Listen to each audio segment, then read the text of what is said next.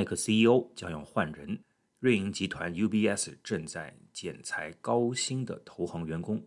WeWork 预计最早下月进行 IPO，但投资者开始担心这家共享办公空间服务商的商业模式可能风险重重。曲线国际商业评论让您弯道加速曲线救国，与国际商业、财经、经济新热点做最亲密的接触。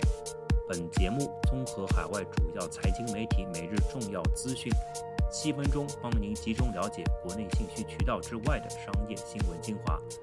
包括《华尔街日报》、彭博社、雅虎财经、金融时报等主流财经媒体，让您无需其他任何软件和程序，在喜马拉雅上就能轻松掌握世界经济最新进展。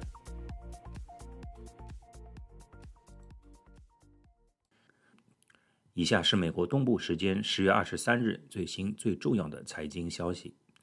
耐克 CEO 将要换人，曾任 eBay 总裁兼 CEO 的杜纳霍 （John Donahoe） 明年一月十三日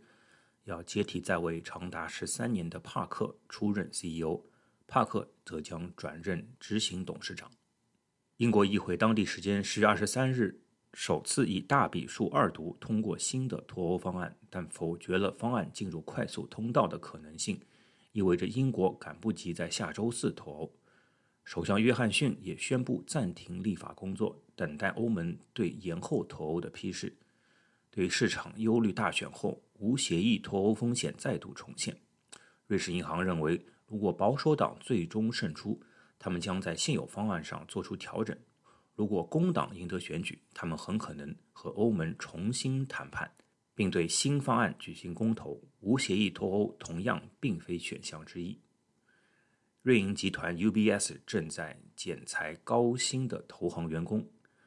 该部门的业绩令人失望，拖累集团的第三季度净利润下滑了百分之十六，并使得集团的二零一九年利润目标更加遥不可及。瑞银集团执行长阿尔提莫因为在金融危机后迅速扭转了瑞银的颓势而闻名。他周二宣布，预计每年在投行部门将进一步节省九千万美元的成本。该部门的业绩长期下滑，阿尔提莫称这无法令人满意。尽管市场情况确实颇为艰难。十月二十二日，美国股市周二收低，回吐稍早前的涨幅。Facebook 大跌百分之三点九，给纳斯达克市场带来沉重压力。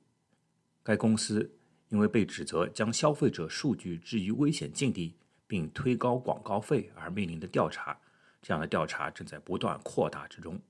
孩之宝。暴跌了百分之十六点八，因为这家传统的玩具制造商的获利远低于华尔街的预期。在盘后交易中，德州仪器也重挫了百分之九。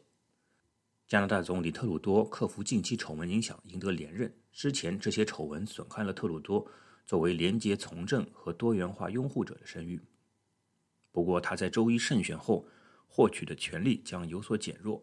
这将迫使他依靠其他政党的支持来通过立法。初步统计结果显示，特鲁多的自由党处于领先地位，在议会中赢得了一百五十六个席位，低于组建多数派政府所需要的一百七十个席位。